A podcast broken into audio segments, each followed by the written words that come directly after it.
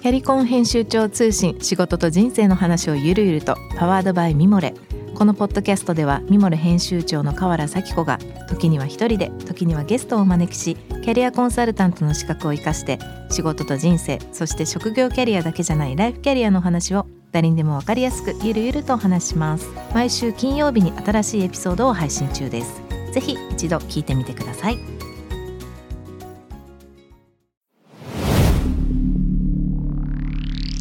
Spinner. こんばんは、ナビゲーター中道大輔です。Vision to the Future 日本のカルチャーを作り出すもの、こと、人の魅力を引き出し世界に向けての価値観を共有するクリエイティブプログラムですちょっと今日の収録の日は久々に冬っぽい寒さなんですけどもおそらくもう夏の匂いもそろそろな感じなんでしょうか僕はあんまり夏が好きじゃない日本の夏が好きじゃないのでうんっていう感じだと思いますがゴールデンウィークもねそろそろ始まると思いますしとはいえコロナまだまだでしょうからなんとかね楽しんでいきたいと思います。番組への質問感想は番組のホームページメッセージからお願いいたします。ツイッターはハッシュタグフィジョンフューチャーをつけてぜひお願いいたします。えー今月から始まってます。インスタグラムも、えーぜひぜひビジョンフューチャー、えー探していただくとありますので見てみてください。今週のゲストです、えー先週に引き続き世界で、えー発信されてますファッションブランド田中のデザイナー田中さゆりさんです。こんばんは。こんばんは。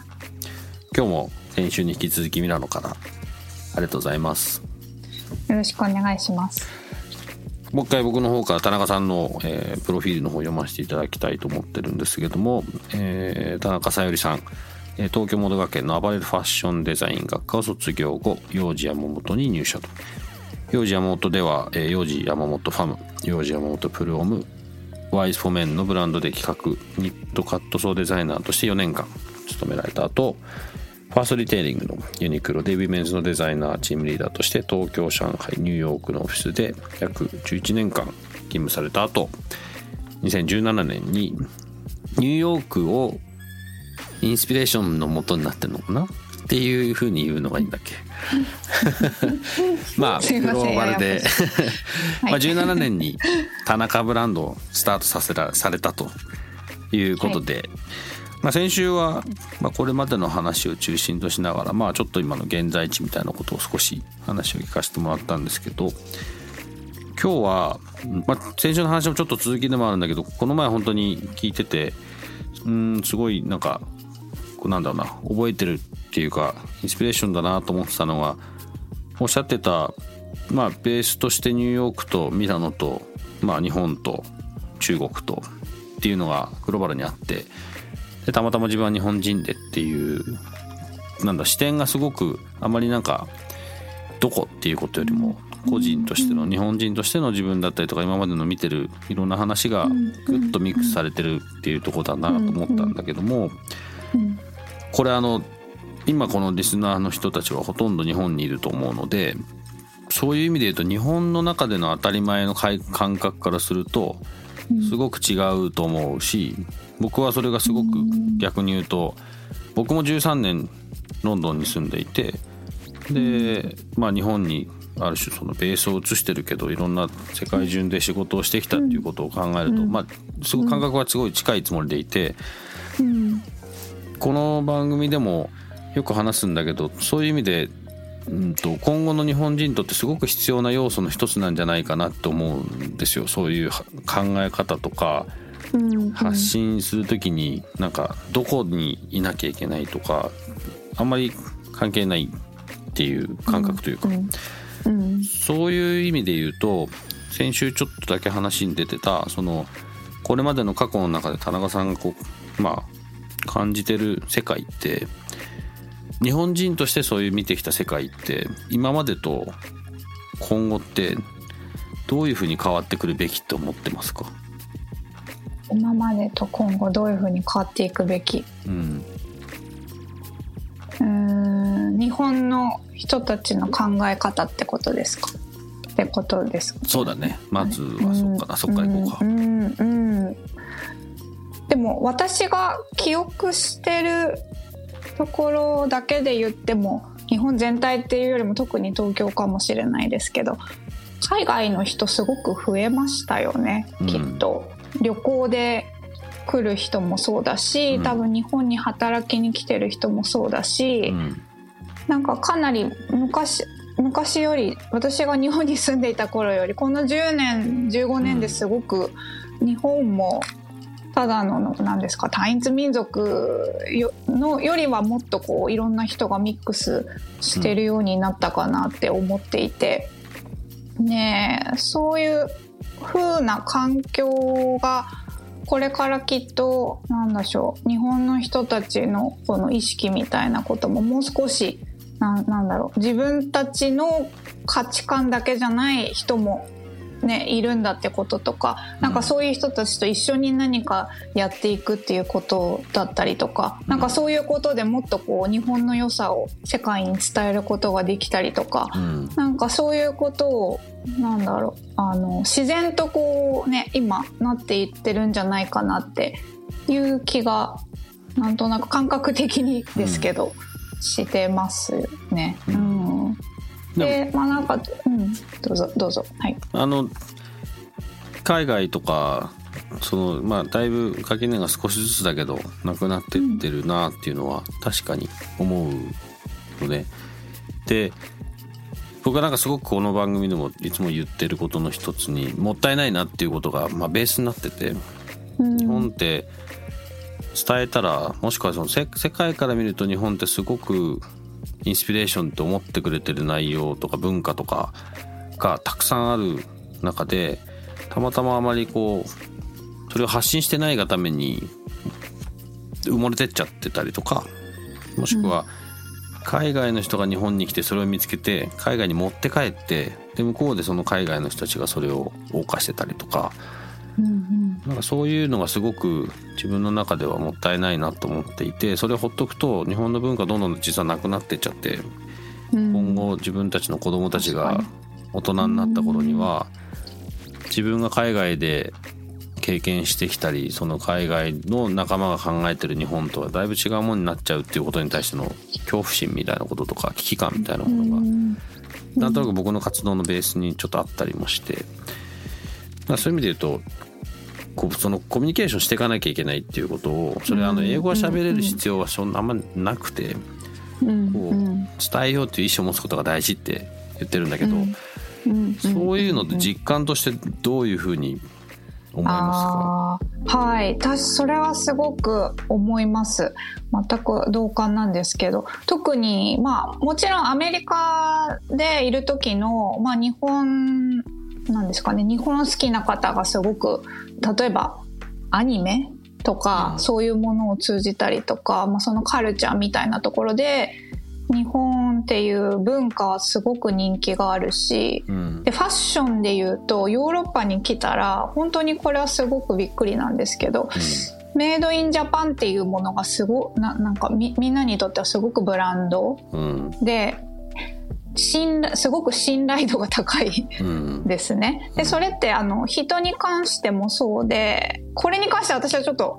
嬉しく思う反面ちょっと悲しい気持ちがあるんですけどうん。日本人っていうだけでやっぱりみんながすごく優しくしてくれるとかうん。なんかっていうこととかがとてもヨーロッパにいるとかなりその日本人でいることで有利なことがすごくあるしうん。日本のそのカルチャーとかファファッションにまつわるその技術みたいなところのすごくその信頼っていうのはうん。本当に熱いんだなっていうのを身をもって感じてるのでうん。確かにもっと何かその日本の良さっていうのは伝えることができるっていうことも感じているし、うん。まあ、例えばこれは今ヨーロッパがすごく私は感じてることなんですけどもしかしてもっとアメリカなんかでも、うん。あの伝えれることかもしれないし、まあ、わかんない。もっと別のリージョンにあの違う形でリーチするっていうのも一つだと思いますし。うん。なんかそこに関してはそうですね。なんかもっとやれることがあるのかなってうん。思ってます。うん、なんかそそういう国とか人種というかそうあんま世界中探してもあんまないんだよねそういうのって。で僕なんでこんなこと言い始めたかって僕イギリスに自分で行ったのは80 1988年なんだけど、その頃って日本人なんかどこから来たのみたいなそういう時代でなんか車とウォークマンみたいな,、なんかそういう部分でしかなかったのが。90年代の後半多分インターネットとかでって出始めて個人で情報を調べたりとかみんなができるようになってからはなんかだんだんこう日本がクールみたいなところになってて、でだんだん今その日本にも来る人が増えてきてで日本のそういうものとかは一応見れるようになったりかあの、ね、手に入れることができたりとかして。でだいぶ今に至る中であのそのその変化すごく見てるから、うん。うんと、はい、こんなこんななんだろうな。こんなチャンスこれ逃してどうすんだろうみたいな。で結局それを他の人たちがそれを持ってっちゃって。確かに確かに。でなるほど。ただでも日本の国内とか例えばデニムの生産とかもそうだけど、はい、どんどん国内の工場っていうのは、まあ、日本の中の人口で、ね、日本のだけの仕事を、ビジネスをしようとかって考えてると、やっぱり物で勝負しようとしたらもうこれ以上そんなに日本の国内は単純にマーケットがちっちゃくなるからそうやってす。ごい技術を持った人が生産できなくなってきてるじゃない、なんかそのはい、そのギャップがものすごいもったいなくて。でじゃあこの人たちが物作れなくなってったらじゃあ僕らが今外でそうやってこうアプリシエイトしてもらってるものがなくなっちゃうんじゃないのっていうのがなんか危機感だし。それってすごい僕らのすごい大事なカルチャーの一つだと思うんね。それはもう本当ファッションに限らずいろんないろんな本当にいろんなこと。はいはい。うんうんうんうんなんかそういうのをすごい感じていて、うん、なんかごめんちょっと話がねまとまらないんだけどなんかそれをすごいいやいやいやいや、うん、あのこれはこの番組はそれを通してそういう話をシェアしたくて。でこれって多分僕一人とかもしくは誰か一人で何かをやるというかはなんかこう全体で何かしないといけないんじゃないかなって思うんですよね僕らみたいなできる人がまずは。でなんかそこで言い続けなきゃいけないかなと思うし。そうですね。うん。ですよね。やっぱりまあ、もう私のブランドはもちろんそこまで大きくはないですが、まあ、やっぱり日本の生地を使ったりとか、日本のその加工とか、そういった技術っていうのは何ですかね。本当に言ってみたら少しの違いかもしれないんですけど、うん、なんかその少しの違いがやっぱりすごく大事であの最後かっこいい、うん、あのイメージを生むっていうのがまあねデニムの世界だったりとか、うん、まあそのファッションの世界だっていうのを思ってるので、うん、なんかあの例えばデニムももう一個今例に挙げたんですけどその白例えばホワイトデニムを今こう奄美大島の泥染みたいなところを金井工芸さんっていうところにやっていただいていてそれも一つ一つ手作業の日本のなんか伝統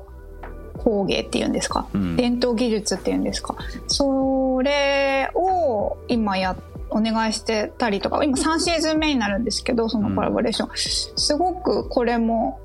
あの、海外で人気、一番最初は、あの、やっぱりヨーロッパの人がすごくいいねって言ってくれて、うん、で、あの、結構人気になっていったんですけど、やっぱりあの、こう、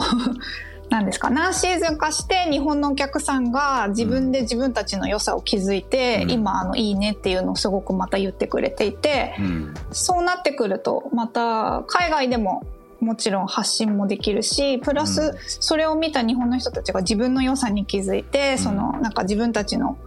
何ですかその文化を再認識して、またそれをこうなんかファッションとして新しい形で取り入れていくみたいな、そういうのも今見ていてなんかそういうのがすごく大事だなって思ったんですけど、なんかあのちょっと私も話まとまなくて申し訳ないんですけど、あの、なんかそういった、なん、なんですかね。そう、なんか地味じゃないけど、なんですかね。その、本当にコツコツしたそういうものづくりとか、うん、なんか価値観とかを、うん、やっぱり最終的にはお客さんとか見る人たちってこうビジュアルとかこのイメージでやっぱりね、まあ、あの最初はこう入っていくじゃないですか。うん。もちろん読み物とか、まあ、もなんか例えばこういう会話とかを聞いていただくのも大事かと思うんですけど、なんかやっぱその一発のビジュアルとか、うん。なんかこう、こう、まあ、広告って言うとあれなんですけど、イメージ作りっていうのは、うん。なんかすごく大事だなって思って、うん例えばさっき話したその泥染めのデニムなんかも、うん。その、なんか、例えばかっこいいフォトグラファーさんにこう、すごくエッジに撮ってもらったりとかすることで、うん。なんか今までの、その、なんかまあ泥染めでなんかほっこりで、なんかナチュラルでみたいなところから、もっとなんかクールで、なんかこう、ね、あの、あアフリカンアメリカンですよね。うん。の方とか、例えばそういう人たちが着てもこうね、かっこよく見えるものとか、なんか、今だったら、あの、エイジアンアメリカンの人に来てもらって、その、なんだ、そういう今少し元気がない人たちを応援するとかうん。っていうような、なんか、そういう、なんかイメージ作りっていうのもう、ん。なんかすごく大事かなって、うん。それでこう、もっとこう、発信していく、うん。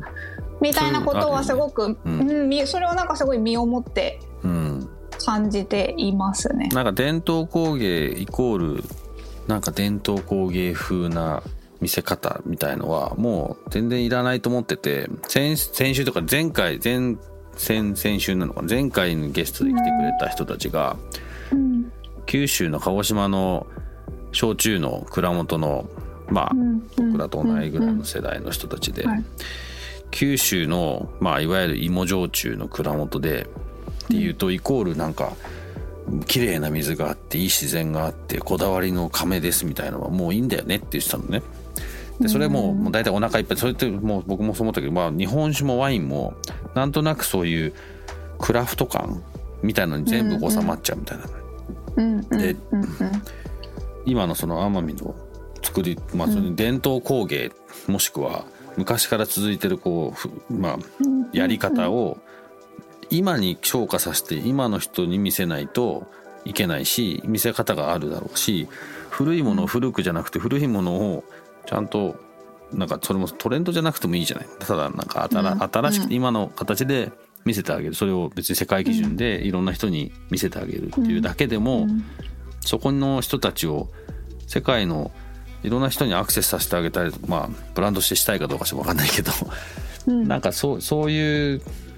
なんか視点がも持てるともっと日本の人たちは世界と仕事とかできたら単純にビジネスとしてもっと回るだろうし仕事が増えて苦しまなくてもいいのになってちょっとうん思うんだよね。そうですよね。まあ、だからプレゼンテーションっていうのはすごく大事だし、もし何か、あの、微力ながら、微力じゃない、微力ながら何かやっていけたらなっていうのは、うん。もちろんそういう、なんかそれをやることで、私もなんかすごくありがたい気持ちになるっていうか、うん。なんかそういうのがすごくあります。ね。別にボランティア精神をしてるつもりは全くないんですけど、うん。なんかどうせやるんだったら今後につながること誰かの今までやってきたことの今後につながることで、さらにこう私が少しでもこう何か世界に対して発信することの力添えができるんであれば、うん。何かねそそれに勝るものはないというか、うん。そんなに嬉しいことはないなってうん。思ってますね。うん。なんかその、そういうう意味でブランドのビジネスってそういうなんだろう結果的にそれをサポートできるっていうようなことが本来だとなんかん。できるし、うんまあ、それを求めてないって言われちゃうとなんかもう元も子もないんだけど あのはただなんかそういうそういう知らない例えば世界にいる消費者の自分たちのブランドを好きって言ってくれる人に、こっち側のせまあこれ日本だけじゃないかもしれないけどいろんな自分のたちのブランドが信じてるやり方を形にしてくれる生産者の人たちをつなぐことが、ブランドの大きな使命だったりもするしそうするとこうある種の循環が生まれて、なんかそのカルチャーがきちんと残って次につながるみたいなのになると、なんかブランドとか、まあ、それまあそれそれこそ一つのブランドだけじゃなくていろんな人たちがそういう風になれば、まあ、日本ともっと世界に出せるしそうするとね、多分僕が思ってるのは世界中の人が待ってるんだよね。そういうのを知らないだけだから。確かに。うん。今それを僕なんかはそのちょっと食っていうところでチャレンジしようとしてて、あのうんまあまだまだ全然これからなんだけどそれこそ、まあ、ミラノはまた別かもしれないけど海外長いと日本僕はね日本の食事のレベルって世界でやっぱ一番高いなと思うのよ。あそそのその通りですね。間違いないと思うじゃない？間違いない間違いない。あのトップレンジの最高峰はそんなにないかもしれない、それはミラノとかニューヨークとかにはあるかもしれないんだけど本当にいやいやいや。平均値、うん本当ですよ、ね、そこにある平均値のレベルは絶対世界一だと思っていて本当です。その通り。それが日本からもっと外に出ることができたらうん。僕なんかイギリスで育ってるからイギリス人の食事のレベルが上がったらイギリス人はもっとハッピーになるはずって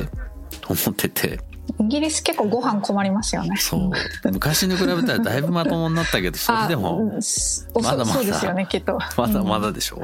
うん。でみんなイギリスだって昔はあんまり食文化とか食に対するこう話とか文化みたいなのおそらくあんまりもともとはないんだけど今随分変わってきて、うん。なんかそういう話も昔はビールの話しかしなかったのが最近なんかタイ料理だとか、まあ、日本の食とかね、うん。話が普通に出るようになったりとかっていうこと自体がすごく変化してるから、うんうん。なんかそういう人たちは待ってるはずなんだよね。うん。みたいなことがもっともっとこう活性化されると日本の生産者もハッピーだし向こうにいるそれを消費者というかねコンシューマーたちもうん。ハッピーだし、そこのつなぎ役が持ってきたらいいなっていうのは、うん。うん、すごくいいと思います。うん。洋服もきっとねそういう役目だったりもするだろうしそういうのが多分なんか田中のコンセプトを見てるとすごく次の100年みたいなテーマで言うとまあなんかちょっと個人的にそういうふうに勝手に解釈してました。はい。えー、2週にわたっていろんな話をさせていただいてましたけどもちょ最後にうん今後まあ、はい。今田中さんはファッションデザイナーとしてファッション業界にいるのでうん、まあ、今後のファッション業界もしくはこう日本と世界をこういろいろつないでる上で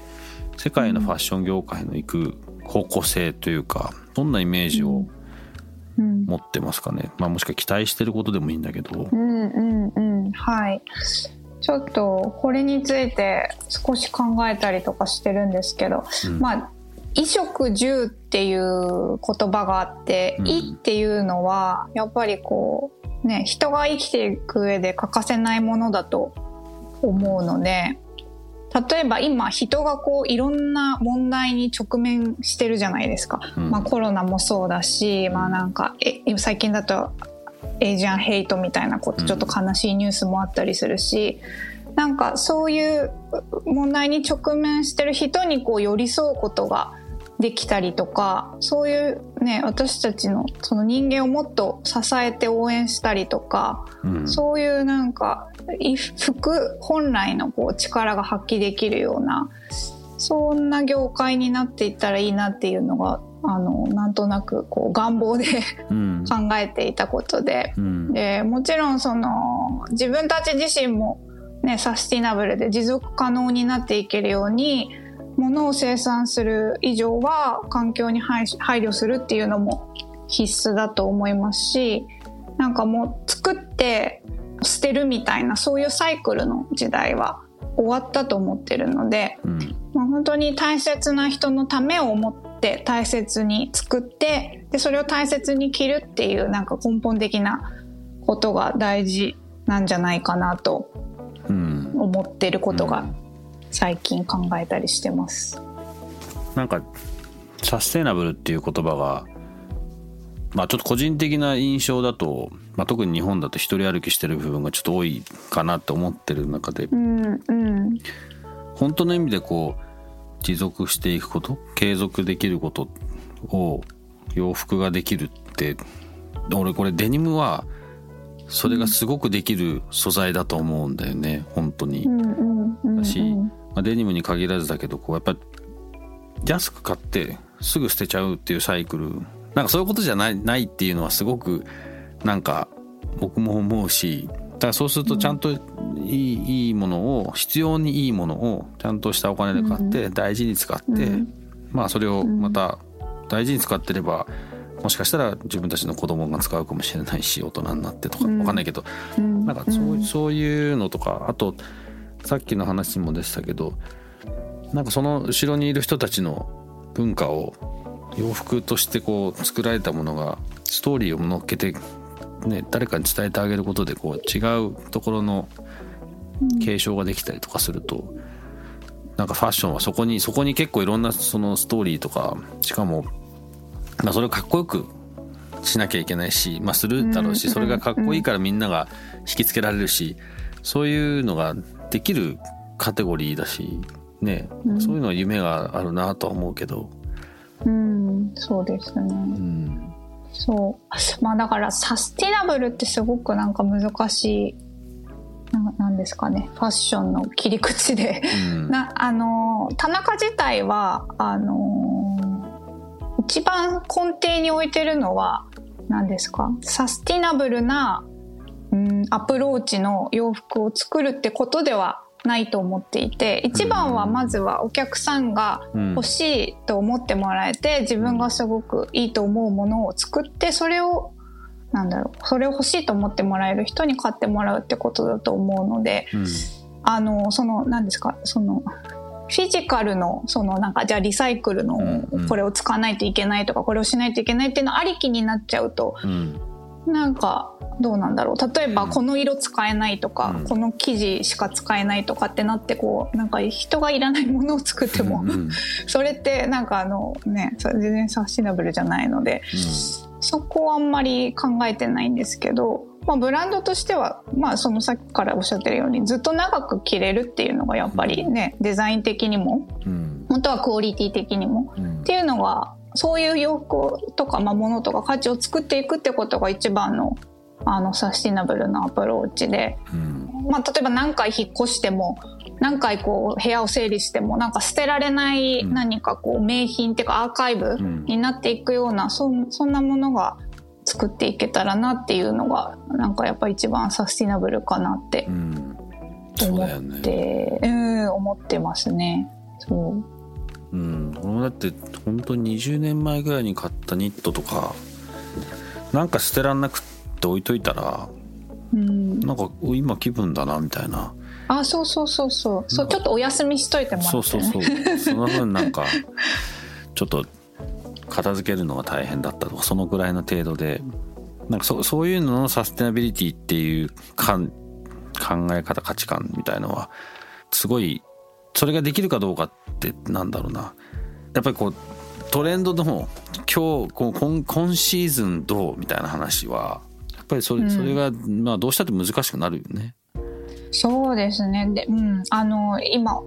消費者のお客さんももうすごい賢いと思っていてなんかみんながそんな前みたいに一過性のトレンドにこう流されなくなってきてるっていうのが、うん。うん、最近感じてることでうんなんか例えば昔だと有名なブランドがコレクションで発表して、うん。でそこからなんか同じようなコピーみたいなものが安いところで出回ってでそれがトレンドみたいになっていったと思うんですけど今はなんか本当に多多様化っていうんですか？多様性が進んで、うん。まあ、これは多分欧米の方が早かったような気がするけど今はなんか日本でもみんながこう自分に似合って自分に価値観の合うものを自分の目でちゃんと選び出してるように感じていてもちろんソーシャルメディアとかそういう力がすごく大きくなっていて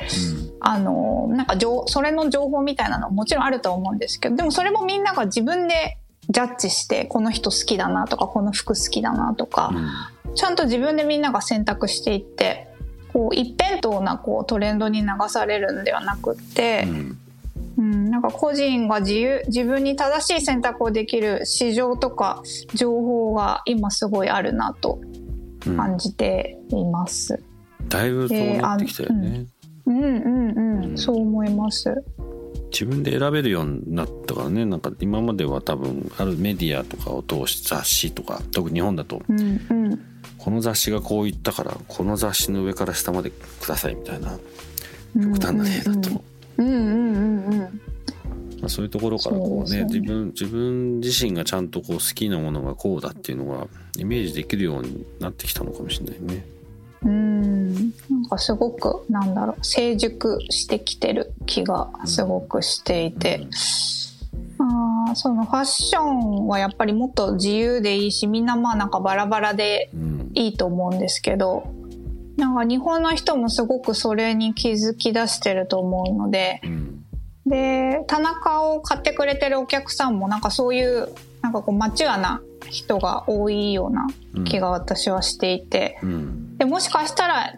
ね、一つの国だけで見たらその人数ってすごい少ないかもしれないんですけど、それをこう世界を見渡したら、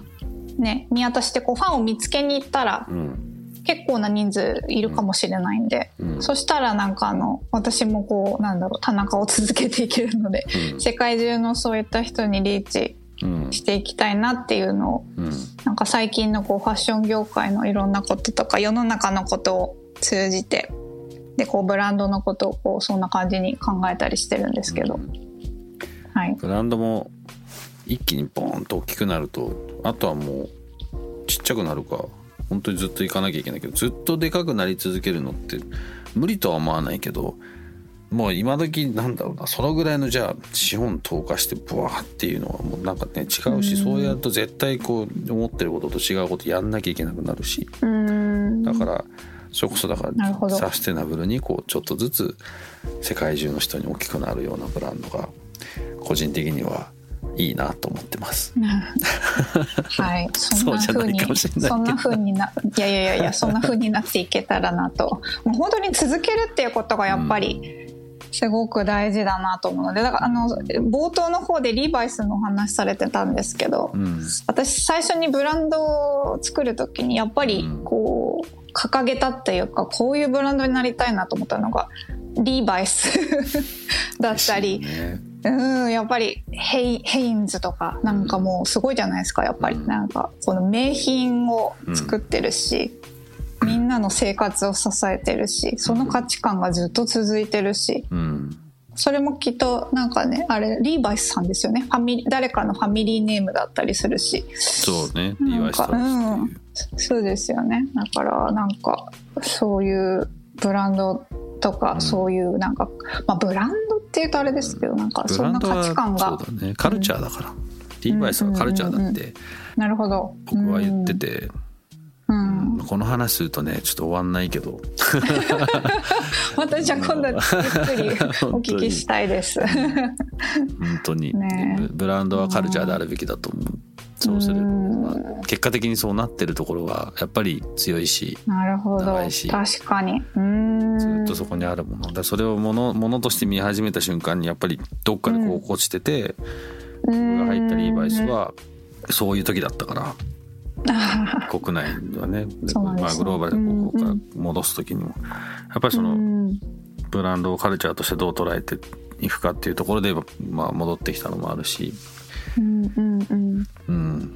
ブランドはカルチャーだと思います。なるほど。ちょっとそれはいい言葉いただきました。言うのは簡単だけど、よね。確かにね。いやいやいや、本当に。でも、そうなっていけたらね、きっと続いていくし、多分なくならないものであると思うので、カルチャーっていうのは。うんでも田中のコンセプトははい。すごくカルチャーな匂いがプンプンしてます個人的にはそうでしょうか。はいそうでしょうか。ありがとうございます。すごくまだまだちょっといろいろ頑張っていきたいなと思ってます。はい。世界中の人が応援してると思うのでどうもありがとうございます。ちょっとずつちょっとずつ頑張ってください、はい。はい。はいじゃあちょっともうちょっといろんな話したいんですけどもしこの来週再来週わかんない日本に帰ってきた時時間があったら、ぜひはい。ぜひよろしくお願いします。お願いしますあおの本当に応援してるんでああ、はい。ありがとうございます。ありがとうございます。ぜひまたいろいろ話聞かせてください。はい。ありがとうございうんました。ミラノから今日はどうもありがとうございましたありがとうございます。J-Wave Vision to the future「Vision to the Future」中道大輔がお送りしています田中さんの今夜のお話いかがでしたでしょうか？ブランドってカルチャーだなっていう話を、まあ、させてもらいましたけどもしこの番組今日聞いていただいてる方あのお時間があったら田中さんのホームページぜひ見てみてください。あのコンセプトにすごいそのカルチャー文化の匂いを感じるし物を売ってるというよりかは彼女の考えてることをシェアしてるっていうようなイメージだと思うので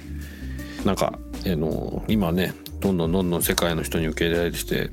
多分新しいことを提案してるのもあるだろうしあのまあ最後出てましたけどなんか大きくなるというよりかは継続していくことが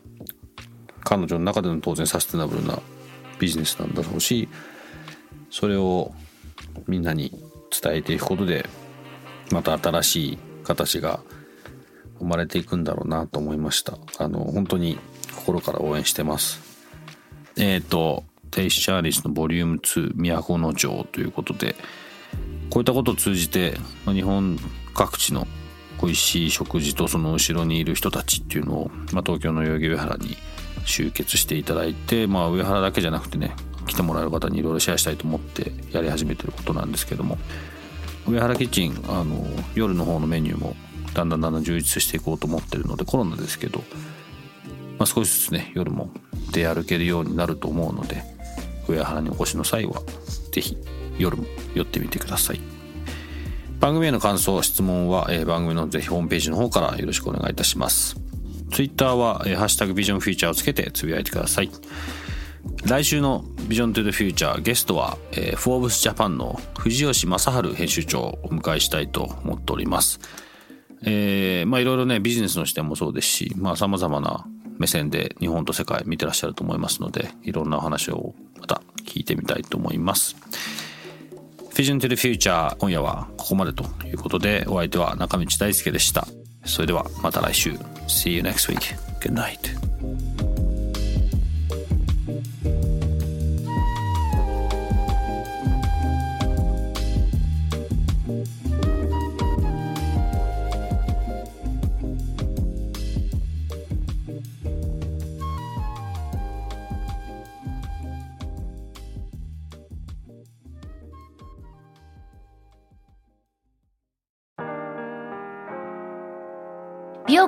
崎めぐみと編集者の大森洋子でお届けする雑談ポッドキャスト「ウォンと私のお名前なんての?ふと私って誰なんだ？と自分がぐらついてしまうそんなあなたと毎日を楽しくするサバイバル術を一緒に考えていきます。ウォンとは毎週水曜日朝5時に配信。ぜひお聞きのプラットフォームでフォローしてください